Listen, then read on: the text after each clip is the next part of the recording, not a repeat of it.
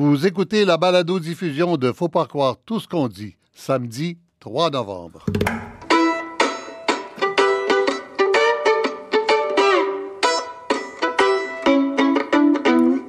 Faut pas croire tout ce qu'on dit.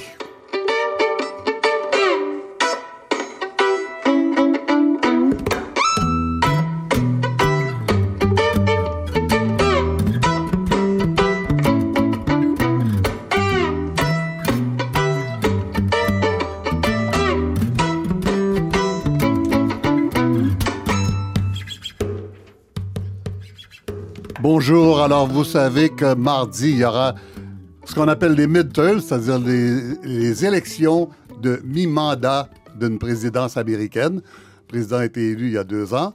Et deux ans après l'élection d'un président, il y a une élection des 435 représentants, c'est-à-dire les députés euh, essentiellement, c'est ce qui ressemble le plus à nos députés dans notre système, et le tiers des sénateurs, de sorte qu'aux États-Unis, ils ont un drôle de système politique où les représentants sont élus pour deux ans, le temps de, temps de dire bonjour et puis de préparer la prochaine élection.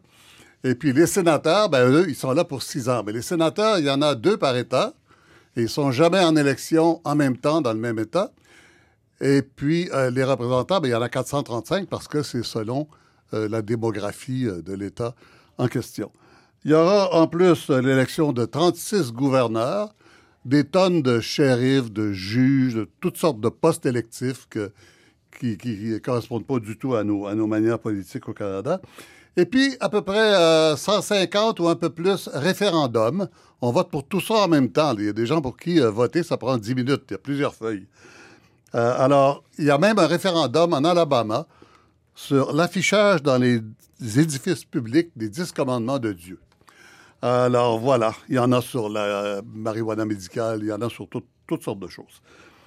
Alors, on va essayer de comprendre tout simplement ce qu'il advient de la politique aux États-Unis actuellement avec Donald Trump, avec ce parti républicain qui semble s'être soumis complètement à ce président un peu bizarroïde, et euh, de comprendre aussi euh, comment euh, ce, système à deux partis semble avoir beaucoup de difficultés à correspondre à la volonté populaire. Euh, bon, ne, prenons comme exemple que les démocrates qui n'arrivent pas à avoir un représentant. Le président Obama est obligé de reprendre du service pour faire campagne. On l'a vu depuis quelques jours. Euh, il est en train de redevenir le chef du Parti démocrate pour les fins d'élection, quoi. Voilà. Alors, je vous présente nos invités et je leur pose à chacun la même question pour euh, s'enlever le fantôme de devant les yeux ou alors comprendre pourquoi il faut y croire. Est-ce que cette élection de mardi, mardi euh, qui vient, sera une élection pour ou contre Trump, même si ce n'est pas du tout ça qui est en jeu? Alors, je vous présente d'abord à Washington en studio avec nous euh, le directeur du Center for Principles and Politics à la Heritage Foundation à Washington, M. David Azerad. M. Azerad, bonjour. Bonjour, Michel. Est-ce que mardi, ce sera un vote pour ou contre Trump? Pour les démocrates qui demeurent farouchement anti-Trump, ça va être sans aucun doute un vote contre Trump. Pour les républicains, c'est plus compliqué dans la mesure où ce n'est tout le temps pas entièrement le parti de M. Trump. Mhm. Donc ceux qui sont pour Trump vont dire on vote pour lui, mais il y en a d'autres qui vont être pour Trump, mais vont se retrouver face à des candidats qui, eux, ne sont pas entièrement comme Trump. Mhm. Et donc la grosse question, c'est est-ce que ces voteurs républicains vont aller voter si techniquement parlant, M. Trump n'est pas sur le bulletin de vote. D'accord. Daniel Marier à University of Central Florida. Daniel Marier, bonjour. Est-ce que vous m'entendez, Daniel? Je, vous entends très bien, oui. Oui, bon, voilà, moi aussi, je vous entends maintenant. Alors, allons-y. Est-ce que ce sera un vote pour ou contre Donald Trump mardi, euh, quand on sait que c'est... Enfin, vous avez entendu ma présentation et vous le savez mieux que moi, euh, la diversité des votes qu'il y a à prendre. Là. Ma réponse est similaire à celle de David. Euh, ce sera les deux. Ce sera pour les démocrates, ce sera un vote contre Trump. Et pour les républicains, en gros, ce sera un vote pour Trump.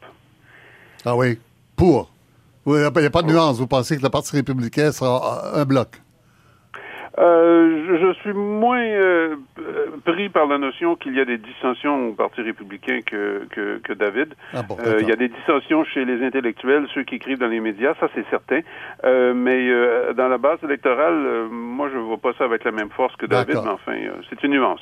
D'accord. En studio avec moi ici, Philippe Fournier du Cerium. Philippe Fournier, bonjour. Bonjour. un vote pour ou contre Trump mardi ou autre chose?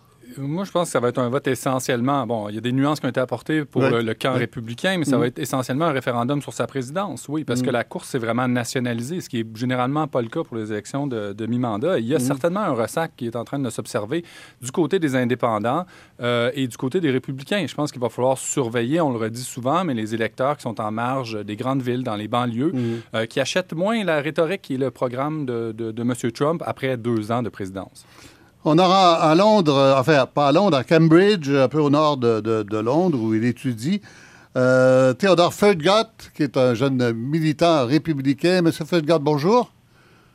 Bonjour. Alors, euh, vous, est-ce que vous pensez la même chose? Ce sera un vote pour ou contre Trump ou c'est plus compliqué que ça? Non, je suis complètement d'accord avec tout, avec tout ce qui a été dit. Euh, je pense que la seule question qui nous reste, c'est si le niveau d'enthousiasme en opposition contre le président sera plus élevé que euh, le niveau d'enthousiasme en faveur. Oui. Et c'est ça qui décidera le résultat. De ce fameux 43 Voilà. Euh, Nicole Bacharan, est-ce que vous êtes là? Elle n'est pas arrivée encore. Bon, d'accord. Alors, on attendra Nicole Bacharan pour tout à l'heure, qui est une euh, historienne franco-américaine qui a vécu, euh, qui, nous parle de Paris, mais qui a vécu beaucoup aux États-Unis, à New York à Houston. Euh, voilà. Et qui a écrit plusieurs livres sur la politique américaine. Alors, je vais commencer avec M. Azerad. M. Azerad à Washington. comment dire? c'est très compliqué, les élections américaines, vues d'ici, encore une fois, là. Euh, il y a des électeurs à qui ça peut prendre plusieurs minutes, il y a plusieurs décisions à prendre. Euh, comment est-ce que, est-ce que dans le fond, Donald Trump a hijacké l'émission? Est-ce que c'est légitime de la part d'un président d'avoir tant d'importance dans cette élection de mi-mandat? Alors, d'un point de vue constitutionnel, ce mot n'existe pas. Il n'y a pas d'élection de mi-mandat. Il a un terme de 4 ans et il le termine, peu importe ce qui se passe. Mais en pratique, ce que c'est devenu, historiquement parlant, ce sont des référendums. Et historiquement parlant, le parti du président a tendance à perdre des sièges. Ceci étant dit, la science politique n'est pas une vraie science. Il n'y a pas de loi absolue. Euh, et on ne sait jamais ce on ne sait jamais. C'est comme, la science politique, c'est comme le journalisme. C'est pas une vraie science. Peut-être avec un peu moins de fake news, par contre. ah bon, d'accord. On vous laisse dire. Je vous écoute, M. Azerad. Donc, ça, finit par être un, genre de référendum sur les politiques euh, du président. Mais là où je lui dis, moi, je pense qu'il y a quand même... Alors, c'est vrai que 90% des républicains sont contents avec Trump, mais le problème, comme je vous l'ai dit, c'est qu'il y a beaucoup de candidats qui sont du Parti républicain, et qui demeurent quand même des républicains conventionnels qui ne parlent pas d'immigration, qui n'ont pas le même côté euh, agressif que Trump a. Et il me semble que c'est pas entièrement clair si les gens dans leur district vont être motivés à aller voter. Euh, Trump va leur dire vous devez aller voter, donc peut-être que ça va les faire aller voter, mais ils vont faire face à des candidats qui ne sont pas comme Trump.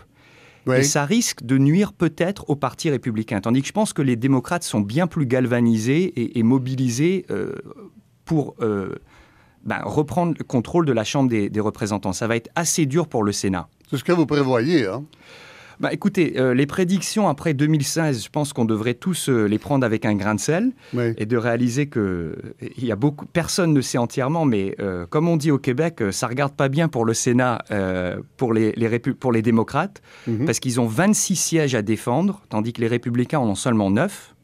Et de ces 26 sièges, il y en a 10 qui sont dans, des États que Trump a gagnés en 2016. Donc il semblerait que les démocrates vont perdre quelques sièges au Sénat. La Chambre des représentants, c'est plus compliqué. Et là, c'est sûr que les républicains vont perdre des sièges. Ce qui reste à savoir, c'est est-ce que les démocrates vont en gagner 23 S'ils en ont 23, ils ont une majorité. Et c'est là où c'est plus dur de savoir. Euh, alors, les sondages, forcément, sont en faveur des démocrates. Mais on sait très bien qu'il y a un certain effet où certains gens qui sont pro-Trump euh, ne le disent pas au téléphone quand on les appelle pour les sondages, parce qu'ils ont honte, parce qu'ils savent que c'est mal vu. Donc peut-être que les sondages ne sont pas en train de capturer certains euh, électeurs qui sont pour Trump, comme a été le cas en 2016. Ils ont honte. Vous dites qu'ils ont honte.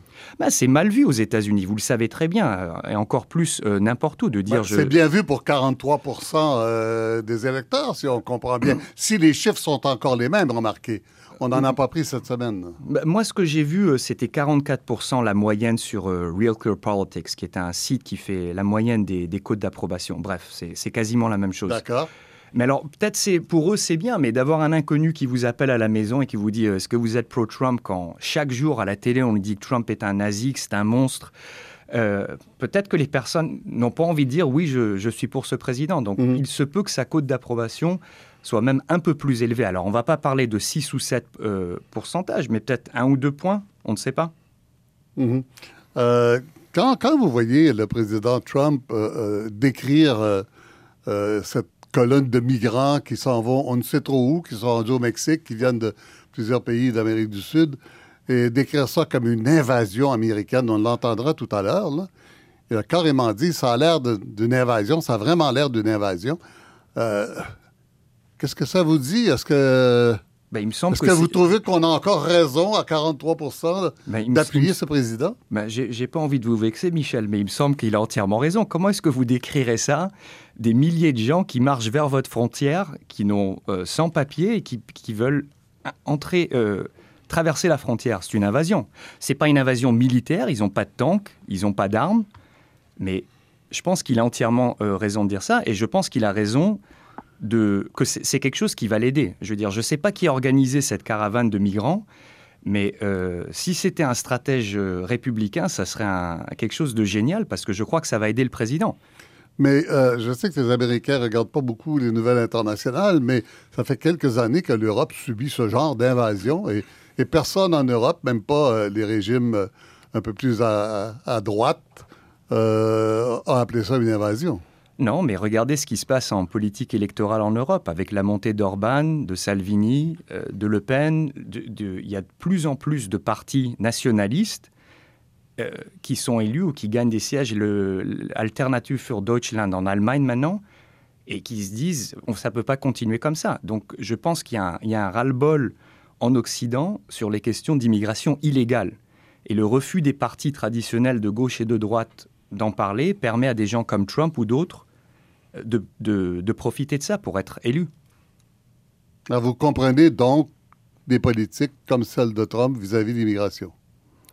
Ouais, ben, il faut dire qu'il n'a pas fait grand-chose, euh, vu qu'encore une fois, j'en reviens au fait que le Parti républicain n'est pas vraiment d'accord avec lui. Son mur n'a pas été bâti, même si les républicains contrôlent le Congrès. Ça fait deux ans qu'il est au pouvoir. Il continue de parler d'immigration, mais il n'a pas vraiment l'appui de son parti. Euh, donc, pour moi, ce qui est intéressant à voir en politique américaine dans les années qui suivent, et surtout avec ces élections, c'est euh, jusqu'à quel point est-ce que le Parti républicain va devenir le parti de Trump? Est-ce que les républicains qui sont le plus mm. anti-Trump vont quitter, mm-hmm. comme Corker, Flake, McCain qui est décédé, Paul Ryan qui quitte mm. Est-ce qu'on va voir des Trumpistes qui vont être élus en 2016 Est-ce que ça va vraiment devenir le parti de M. Trump? Bon, on en reste là avec vous, David Azerat. Vous restez avec nous. On revient en table ronde tout à l'heure. Euh, euh, je m'adresse maintenant à Philippe Fournier, ici euh, en studio à Montréal, le seul qui me tienne compagnie, tous les autres étant éparpillés à travers, à travers la planète. Philippe Fournier, bonjour. Bonjour. 43% vous l'expliquez comment? Pensez-vous que ça a bougé ces derniers jours? Ça, fluctue pas mal. C'est-à-dire, euh, après euh, toute la bataille qu'il y a eu autour de la nomination de, Brett Kavanaugh à la Cour suprême, juge à la Cour suprême, euh, il y a eu effectivement une petite augmentation dans, le taux d'approbation du président. Et depuis que, disons, qu'il ressort son, discours extrêmement polarisant, axé sur la peur et la haine, axé sur l'immigration surtout, il commence, ça commence à dégringoler un petit peu. donc, mais il s'agit quand même d'un pourcentage ou d'un taux d'approbation qui est quand même assez élevé, considérant effectivement euh, toutes les frasques de M. Trump et, tout ce qu'il représente, en gros. le fait d'avoir défendu des néo-nazis, le fait d'avoir euh, séparé des, familles de leurs parents, euh, le fait d'avoir contribué à créer un environnement qui est propice à, des, actes violents. Hein. je fais référence ici à la tuerie à Pittsburgh. Ah oui? Tout à fait. Je pense qu'on peut le tenir en partiellement responsable, en tout cas, du climat qui a mené à ce genre de, à ce genre d'acte-là. Donc, c'est une, une, figure extrêmement. Euh, on parle de la tuerie dans la synagogue et on parle aussi de.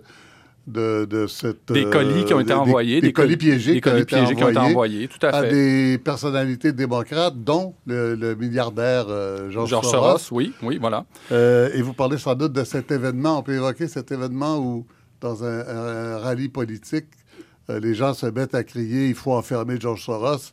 Et, Trump, avec un grand sourire, dit Ah, l'enfermer, tiens, oui, euh, oui tout à fait. Ben, le fait qu'il verse, qu'il donne dans le mensonge à peu près sur une base quotidienne, etc., ça devrait normalement, pour un électeur à peu près rationnel, ça devrait être un, ça, ça devrait déclencher un, signal d'alarme. Mais bon, ce qu'il faut voir, c'est qu'aux États-Unis, les républicains ont récupéré euh, une bonne partie d'un électorat conservateur euh, qui était démocrate auparavant, euh, qui était au sud des États-Unis. Et il y a une migration des Blancs américains mm. assez massive vers le Parti républicain dans les dernières décennies. Mm. Et dans le sillage des changements démographiques, des changements culturels aux États-Unis, c'est une base, donc blanche, ethnique, américaine, euh, qui, euh, qui est devenue de plus en plus conservatrice puisqu'elle ne se reconnaît plus dans sa propre société.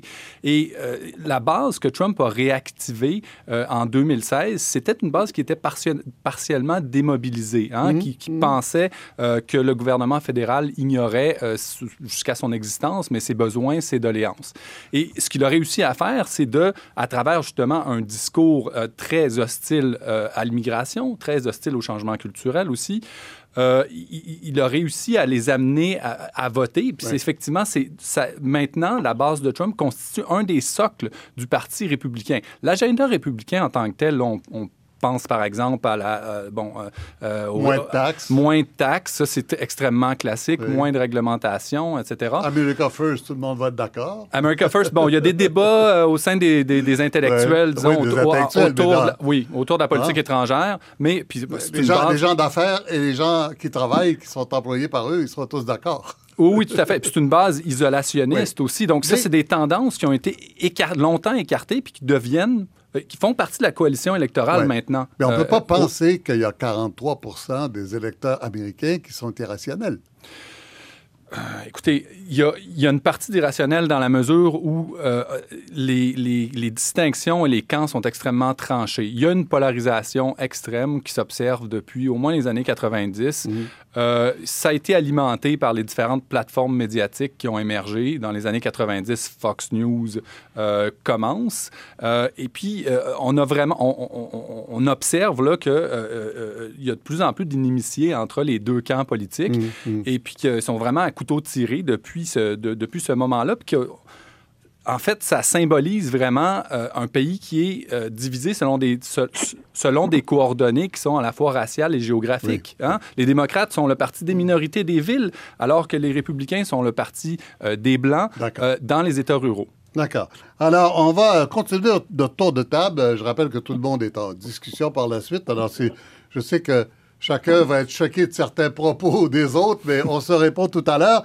Euh, je rejoins Theodore Fergat à Cambridge, en Angleterre. Euh, Theodore Fergat, euh, voilà, vous, je sais que vous avez milité pour le Parti républicain.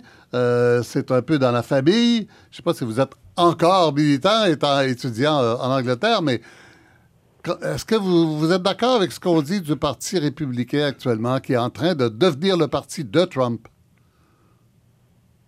Je pense que la manière dont on a dont on a on a pu constater ce parti de Trump euh, le plus clairement, c'était lors des primaires républicaines. Donc euh, quand il y a plusieurs candidats républicains qui ont envie d'être sénateurs ou gouverneurs, ils font une élection primaire entre eux. c'est le système américain. Juste, juste dire une note aux auditeurs là, qui ne seraient pas euh, familiers avec le système américain. Il faut se faire élire dans une convention pour être candidat dans les partis américains, oui. Voilà. C'est ça qu'on appelle les primaires. primaires D'accord. Et, puis dans ces primaires, l'atout qui était le plus recherché, c'était un tweet du président. Oui. Et ce qu'on a vu dans de nombreuses élections, c'était le candidat pour lequel ah, le président a écrit un tweet ah, en, appuyant son soutien. Ah, C'est souvent celui-là qui a gagné. Donc je pense que ça, ça montre que, que, clairement pour la base électorale, quand les, quand les gens savent que le président soutient un candidat, ils votent pour ce candidat. Et, dans, mhm. et, que ce soit en Floride ou au Michigan, deux États qui sont, qui sont euh, à deux côtés complètement différents du pays, on a vu le même phénomène. Mhm. Euh, Theodore on, a parlé avec vous souvent depuis l'élection de Donald Trump. Je sais qu'au début, vous étiez plutôt enthousiaste, surtout sur les questions économiques et, fiscales. Euh, est-ce que vous êtes toujours un supporter de, de Donald Trump? Je pense que, mis à part sa rhétorique, le président, au, point de vue euh, idéologique, fait ce que ferait un président républicain conservateur très normal. Les juges qu'il nomme, la politique fiscale qu'il mène, euh, les réglementations qu'il a, euh, qu'il a supprimées du président Obama, ce sont tous des, ce sont tous, il mène une politique qu'un président Rubio ou qu'un président Bush a dit qu'il allait mener. La question se pose maintenant si est-ce que est-ce que la rhétorique du président euh, le disqualifierait mais je ne suis pas sûr. Je pense que, que tous les républicains rationnels devraient le soutenir s'ils se disent conservateurs. Mais euh, cette, euh, cette rhétorique est quand même assez impressionnante. On va en avoir quelques exemples. Ben tiens, on va, on va y aller tout de suite. On va y aller tout de suite avec un extrait de Donald Trump. A vote for Democrats is a vote to liquidate America's borders. and it's a vote to let meth, fentanyl, heroin, and other deadly drugs pour across our borders. A Democrat victory on Election Day would be a bright, flashing invitation to traffickers, smugglers, drug dealers, and gang members all over the world. Come on in. Voyez, alors, euh, un vote euh, pour les démocrates, ce serait un vote pour abolir la frontière de l'Amérique et pour laisser entrer le meth, le fentanyl, l'héroïne et d'autres drogues mortelles. Une victoire démocrate serait une invitation étincelante aux trafiquants, aux passeurs, aux vendeurs de drogue et autres gangsters du monde entier. Ce serait ça, un vote démocrate. Il y a quand même une rhétorique impardonnable pour un homme public responsable, non? Je ne pense pas qu'on peut nier le fait que les organisations criminelles bénéficient du fait qu'il n'y ait pas une frontière qui soit bien policière. Mais or, ce qu'on a vu dans les, dans les, euh, dans les scandales euh, de séparation de famille au, euh, au, printemps, c'est que le Parti démocrate n'est vraiment pas sérieux sur les questions de, de, de police de, de, frontières. Oui. Et je pense que d'un côté, il a raison. Si on est si on n'est pas sérieux sur ce côté, si on va si on n'aura pas de mur, si on n'aura pas de, de mesures de sécurité, il n'y a pas de doute qu'il y aura des, organisations criminelles qui vont, qui vont bénéficier de cela. Oui. Alors, Theodore Fugard, vous restez avec nous. On revient euh, à, vous dans une dizaine de minutes. Euh, je passe maintenant à Daniel Marien en Floride. Daniel Marien, bonjour. Oui, bonjour. Daniel Marien, est-ce que. Ben, D'abord, est-ce que vous pensez, vous, que le président Trump euh, contrôle le Parti démocrate complètement? C'est un peu ce que vous nous avez dit d'entrée de jeu. Hein? Oui, oui, bien sûr. Euh, euh, la, plupart des électeurs qui s'identifient au Parti démocrate s'identifient à Donald Trump. Il y a des commentateurs, euh, des gens qui dont le, le, le, le, beurre et le pain ne dépendent pas des résultats électoraux. Commentateurs qui sont dans les médias, qui eux se sont dissociés de Donald Trump. Madame Rubin au Washington Post est un exemple, mais il y en a bien d'autres. Euh, donc, il y a des commentateurs comme ça. Euh, il y a certainement des législateurs aussi qui se sentent mal à l'aise avec Donald Trump, mais la plupart de ces législateurs euh, se tiennent quoi? Se tiennent muets. Ils ont peur euh, d'être challengés aux primaires et donc ils vont avec Donald Trump. Ils deviennent des des amis de Donald Trump implicitement. donc oui, c'est le parti de Donald Trump dans son ensemble, ce qui est remarquable, mais c'est pas absolument une transformation radicale parce que Donald Trump il dit explicitement ce que plusieurs euh, candidats, euh, plusieurs présidents républicains ont dit. Euh, depuis Nixon, on a fait une politique qui est axé sur la mobilisation du ressentiment racial à partir avec des, des la Southern Strategy de Nixon, euh, les, la, fameuse welfare queen de Ronald Reagan, cette personne qui devait euh, euh, jamais travailler et tirer plusieurs chèques de bien-être social et qui vivait richement, qui en fait n'existait pas. Mhm. et monsieur, on a fait, on, on faisait ce qu'on appelle en anglais des dog whistles, c'est-à-dire on donnait des mots codés pour mobiliser le ressentiment racial. Avec Donald Trump, les mots ne sont plus codés, ils sont explicites. et malgré cette cette nature explicite, euh, la base électorale euh, du Parti républicain a suivi Donald Trump dans son ensemble. Oui. Est-ce qu'on peut séparer la rhétorique de la, de la politique? Euh, Théodore Fogart nous disait tout à l'heure, j'ai hâte de vous entendre en discuter ensemble dans quelques minutes d'ailleurs, que bon, la rhétorique est un peu dure, etc., mais que les politiques sont des politiques républicaines normales de droite. Euh, est-ce qu'on peut séparer les deux? Vous êtes professeur de sciences politiques. si un élève euh, euh, vous pose cette question, vous répondez quoi? Ben, écoutez, moi, je trouve que c'est dangereux de, penser que la rhétorique de Donald Trump ne compte pas vraiment. Euh, c'est effectivement pour ceux qui sont pas à l'aise avec Donald Trump, c'est le, le, marché qu'ils ont fait, le, le marché de Faust. Euh, bon, on va avoir la déréglementation et les réductions d'impôts pour les plus nantis. Et cette rhétorique, on l'aime peut-être pas, mais on va s'y accommoder. Euh, une démocratie en santé, vous savez, euh, ça exige que les citoyens se comprennent mutuellement, là, qu'ils se respectent, qu'ils se soutiennent mmh. les uns les autres. En fait, il faut que les citoyens partagent un minimum euh, consensuel de perception sur la justice sociale. Euh, et, et Donald Trump euh, euh, avive les divisions qui préexistaient à Donald Trump, mais il les avive, il les, il les, il les rend exagérées, et on voit bien que des mouvements opposés comme Black Lives Matter et Blue Lives Matter montrent bien que le consensus sur ce que ce qu'est la justice euh, sociale n'existe pas aux États-Unis. Donc le tissu social se déchire, et Donald Trump, il se déchirait avant Donald Trump, hein, il faut comprendre, euh, mm. mais Donald Trump jette de l'huile sur le feu, si vous voulez. Alors moi, je trouve qu'on ne peut pas neutraliser ou, ou simplement considérer cette rhétorique comme sans conséquence oui, surtout quand euh, la notion de, vérité commence à devenir une notion floue, interprétable selon les intérêts de chacun, euh, et que euh, les plus hautes autorités nous disent que les médias sont systématiquement des menteurs. ça crée une société un peu particulière. Est-ce que la société américaine va devenir paranoïaque avec Trump? Écoutez, euh, euh l'autre aspect, un autre aspect de la présidence Trump, c'est que c'est fondé sur le mensonge systématique. Bon, je suis pas, je suis pas naïf. Je sais bien que les politiciens présentent les choses euh, d'une façon qui les avantage et vont jusqu'au mensonge. Et on sait bien que dans l'histoire américaine, il y a eu des mensonges de présidents importants par rapport à la guerre du Vietnam, par exemple. Allons voir les Watergate Papers, etc. Mais avec Donald Trump, on assiste à une utilisation systématique euh, du mensonge d'une façon qu'on n'avait pas vue dans le passé. Euh, et aussi, on assiste à une rhétorique euh, quasi, en fait, une rhétorique qui marque une dérive autoritaire. Donald Trump dénonce CNN et autres médias comme le New York Times comme étant des ennemis du peuple. Ça, c'est du langage de Joseph Staline. Hein?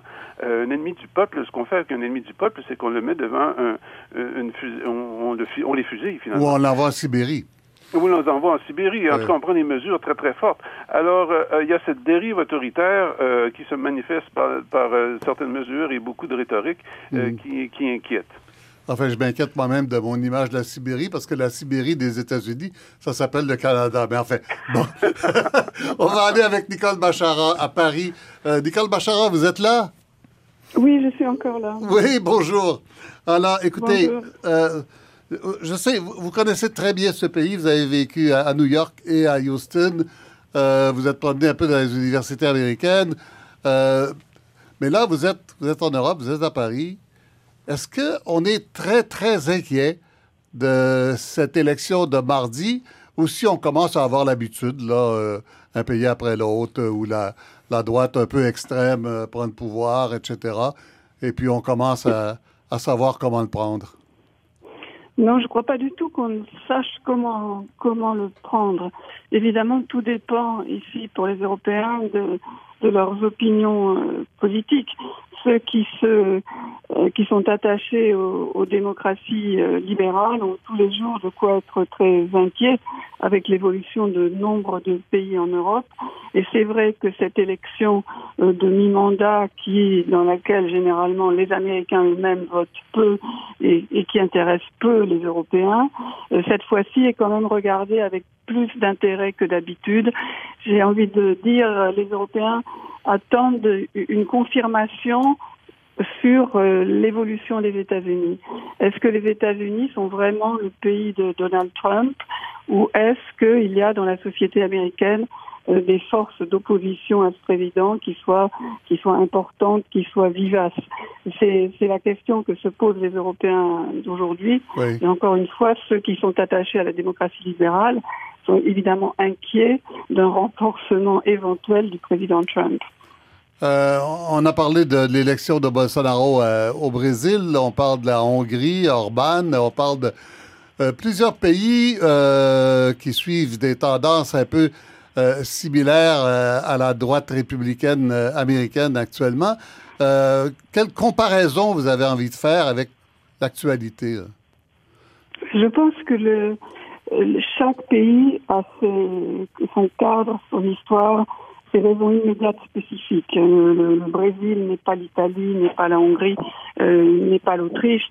Euh, évidemment, on s'interroge toujours, quand on voit la montée des populismes, sur la situation économique, sur les questions identitaires, sur le divorce entre ceux qu'on appelle, disons, là, les, les, simples citoyens et puis les gouvernants qui visiblement n'ont pas donné euh, satisfaction. Mais on voit qu'il n'y a pas une corrélation directe. Vous avez un, un vote populiste aux États-Unis dans une, alors que l'économie euh, va très très bien, que le chômage est au plus bas possible. Vous avez des, votes populistes en Europe, dans des pays où l'économie est en, en, bien moindre bonne forme. Oui, oui, oui. Donc ce, ce qu'il y a en il y a beaucoup de choses différentes. Mais ce qu'il y a en commun, c'est très certainement ce que vous soulignez, d'ailleurs, la, la dérive du vocabulaire.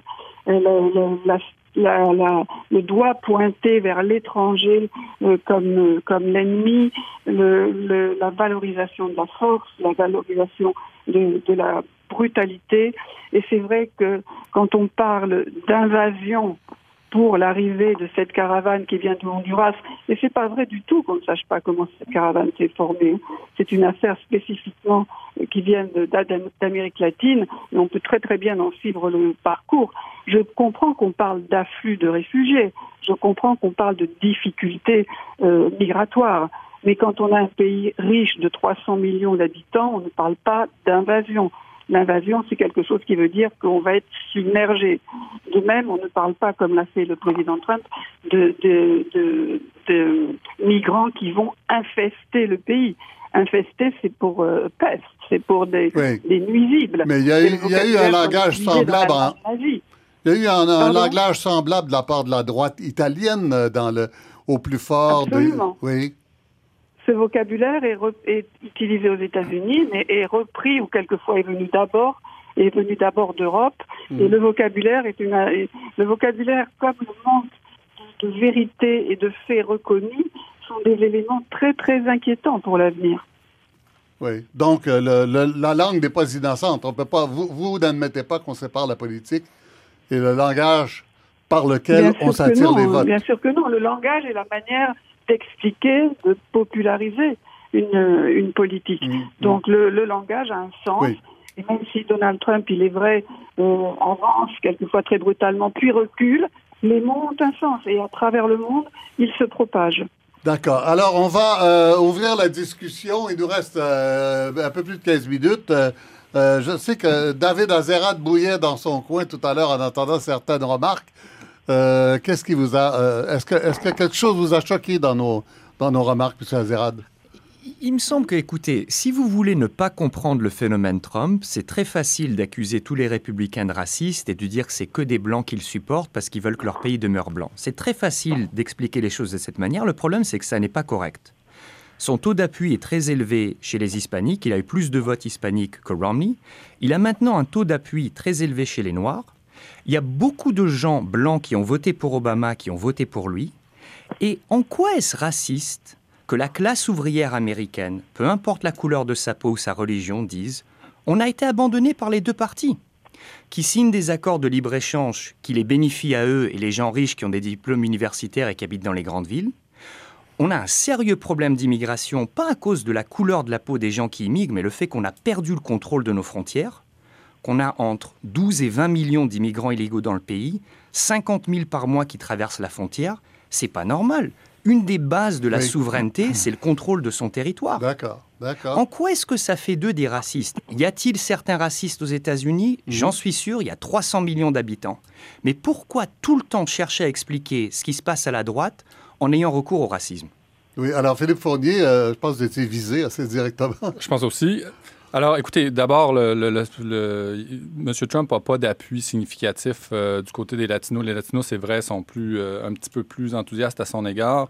Il y a un certain conservatisme social chez les Latinos aux, États-Unis qui explique une certaine allégeance euh, au Parti républicain, en partie. Mm-hmm. Chez les Afro-Américains, c'est tout simplement pas vrai qu'il que, qu'il y a eu un nombre significatif d'Afro-Américains qui ont soutenu M. Trump. je pense que ça, c'est assez tranché. C'est assez, assez facile à vérifier.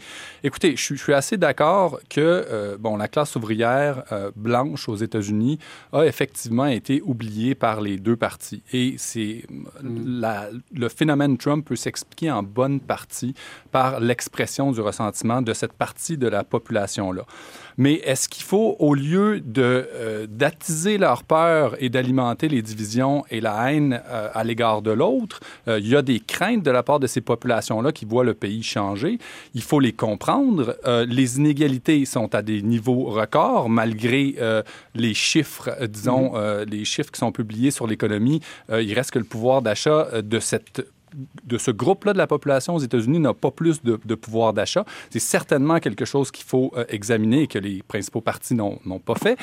Est-ce qu'il y a une peur à l'égard de l'immigration? Effectivement, que le tissu social se dilue, mm-hmm. mais c'est pas par les méthodes que M. Trump euh, emploie qu'on va évidemment régler ça. Il faut qu'il y ait une forme d'éducation populaire. Il faut qu'on faut qu'on amène les gens à, en discuter franchement. Et, et c'est certainement pas en alimentant euh, la haine pour faire des gains politiques qu'on va régler euh, cette question-là. Puis, oui.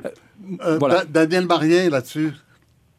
Euh, sur, écoutez, euh, moi, il y a beaucoup de, de, recherches en sciences politiques qui, se sont demandé l'élection de Trump est-elle due à un ressentiment de la condition économique déclinante des populations qui ont éventuellement voté pour lui, euh, des blancs, les cols bleus, euh, etc. Ou est-ce que c'est axé sur motivé par le ressentiment d'un déclin économique ou motivé par un ressentiment racial?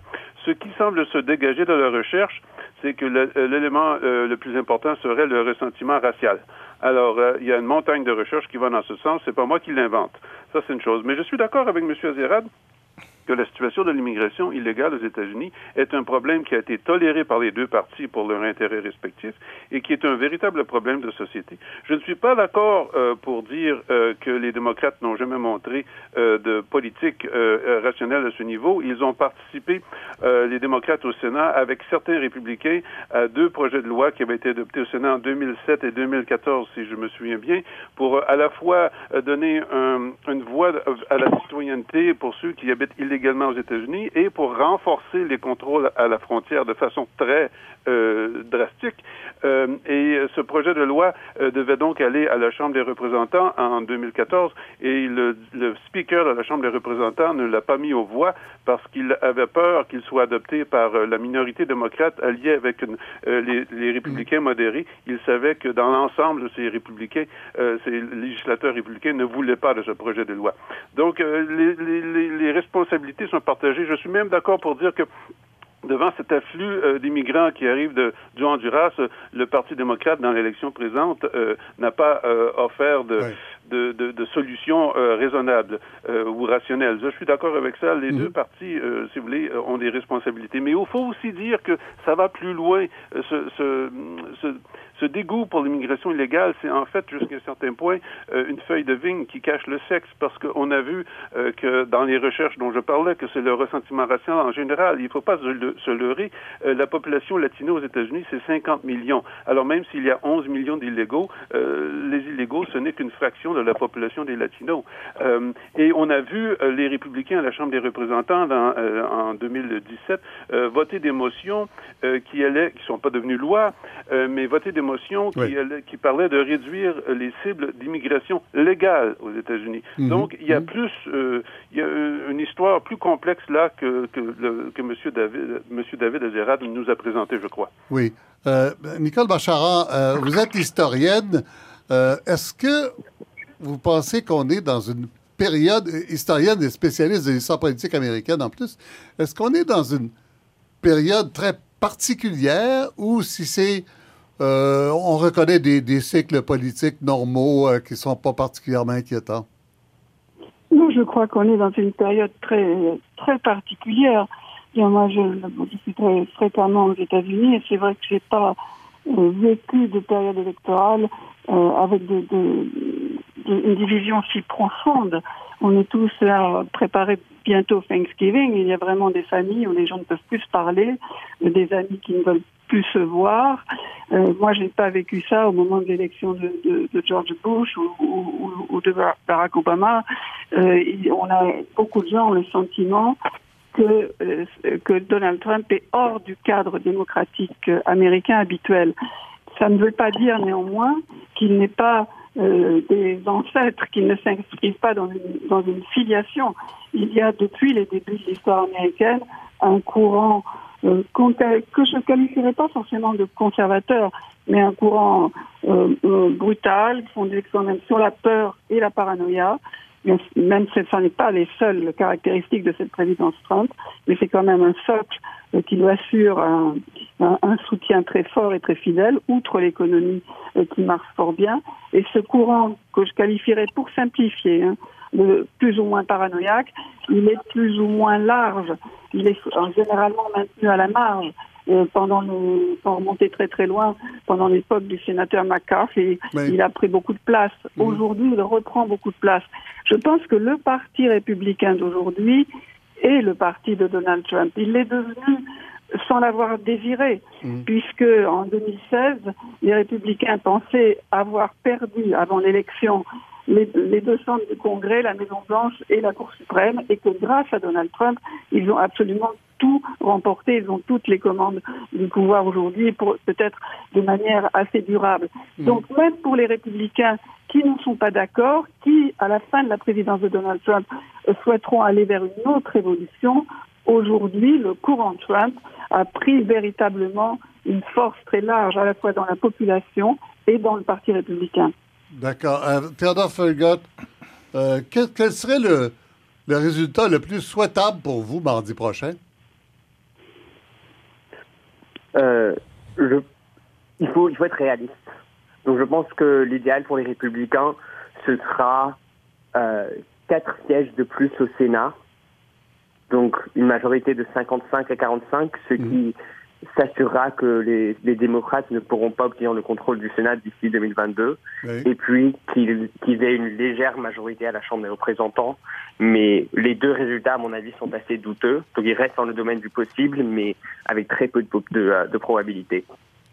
Euh, mais vous, souhaitez quand même que euh, les républicains conservent la Chambre des représentants. Pensez pas que ce serait mieux pour l'équilibre politique général du pays si les démocrates euh, étaient vainqueurs à la Chambre, quelle que soit la marge? Ce serait intéressant de voir ce que feraient les démocrates s'ils obtenaient la majorité à la Chambre des représentants, parce que toute législation serait impossible. Il n'y aura pas de grand projet de loi sur lequel euh, les démocrates et les républicains sont d'accord. Donc je pense que ce qui ferait avec la Chambre des représentants, c'est deux ans de, de, de, de surveillance, parce, mmh. que, parce que les deux chambres ont des pouvoirs de surveillance sur la présidence. Mais l'autre chose qui pourrait tenter, c'est la destitution du président. Mais à mon avis, s'il faisait cela, ce serait un atout énorme pour le président Trump. Pourquoi? Parce que le Sénat, mhm. c'est le Sénat qui a le seul pouvoir de, euh, mhm. de, de, de, destituer. Donc en fait, ce que peut faire, ce que peut faire la Chambre des représentants, c'est d'envoyer le président au Sénat pour que le Sénat décide de destituer. Voilà. Mais le Sénat mhm. ne le ferait jamais. Ben non, surtout s'il est euh, Philippe Fournier. Euh, qu'est-ce que les démocrates pourraient faire s'ils gagnaient la Chambre mardi? vraiment, parce que la destitution, je pense que Theodore Thurgott l'a très bien expliqué. À, la fin, c'est le Sénat qui décide. Oui, ça, je pense qu'on peut écarter cette option-là à moyen terme.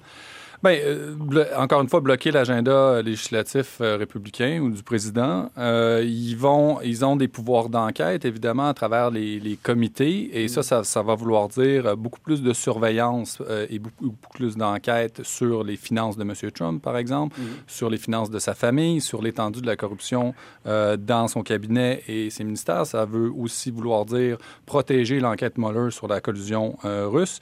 Donc, il y a donc, il y a vraiment quand même des pouvoirs considérables qui s'attachent mm. à une reprise de, de, la Chambre. Et puis, euh, bon, est-ce que, ça va changer le climat politique aux États-Unis? Non, j'ai pas l'impression. La, la, polarisation est déjà extrêmement vive et euh, je pense que le ressentiment euh, à l'endroit du, du, des démocrates, mais du blocage politique général, va aller en s'accentuer, en, en s'accentuant. Et puis, ça va être une période presque peut-être potentiellement plus mouvementée que les deux dernières années si la Chambre bascule du côté démocrate.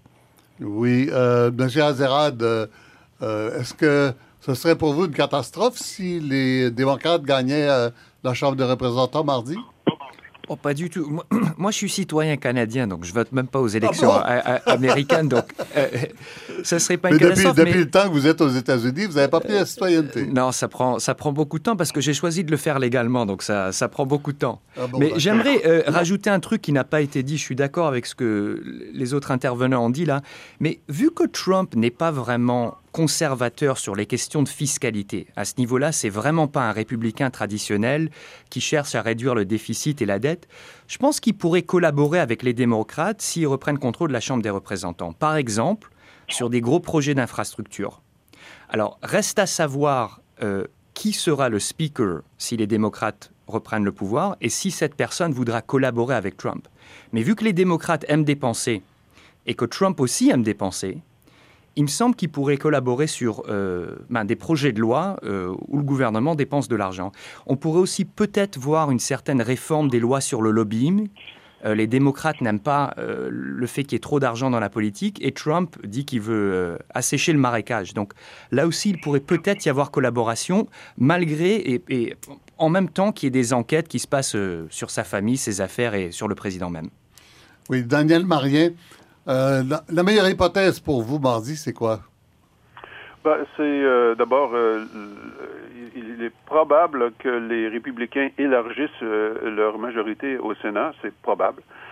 il semble que les démocrates vont prendre le contrôle de la Chambre des représentants. Et dans ces conditions, comme le disait M. Fourchgott, euh, les, les, démocrates vont faire de la surveillance et les grands projets de loi euh, ne pourront pas aboutir parce que ça prend euh, l'accord euh, des deux chambres euh, du Congrès. mais la surveillance des démocrates, moi, je vois pas ça comme un problème, je vois ça comme une nécessité. En particulier, il faudra, il faudra protéger l'indépendance du procureur spécial Mueller qui enquête sur Trump et la collision possible avec la Russie, entre autres. je suis d'accord avec M. Azerad que si la politique américaine était un peu rationnelle, il y aurait des possibilités d'entente entre une majorité démocrate euh, à la Chambre et le président Trump sur les sujets qu'il a nommés. Euh, je suis sceptique quant à la possibilité euh, de réaliser cette, alliance, si vous voulez, à cause du vitriol qui euh, dans lequel toute la politique américaine, de la polarisation partisane, dans laquelle toute la politique américaine baigne euh, depuis euh, plusieurs années, mais surtout depuis 2016. Je suis un peu sceptique à, l'égard de la réalisation de cette coalition entre démocrates au, Congrès et le président Trump. Ça, ça, vous apparaît comme une impossibilité? Ça m'apparaît comme une improbabilité. Une improbabilité. Nicole Bacharan, en terminant, il nous reste peu de temps, mais est-ce que... Oups Allô, on a perdu Mme Bachar? Bon, voilà. Alors, écoutez, euh, de toute façon, il nous reste très peu de temps. Philippe Fournier, euh, un peu tout le monde. Euh, est-ce que est-ce que c'est une crise politique ou si c'est juste la politique normale, l'alternance normale?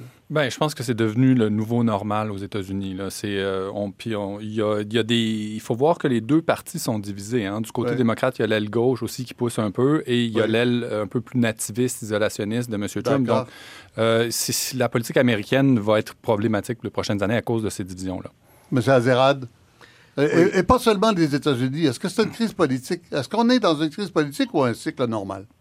Non, je pense pas qu'on en est arrivé à une crise, mais ça chauffe et c'est inquiétant ce qui se passe aux, États-Unis euh, et avec maintenant une certaine montée de la violence politique. On n'en est pas aux années 60, Dieu merci, mais moi je suis inquiet. Voilà, alors merci infiniment à tout le monde, très éclairant, même si euh, il n'y a rien de clair dans cette euh, situation politique. David Azerat, Daniel Marien, Philippe Fournier, Nicole Bacharan, Théodore Felgot. Merci à l'équipe.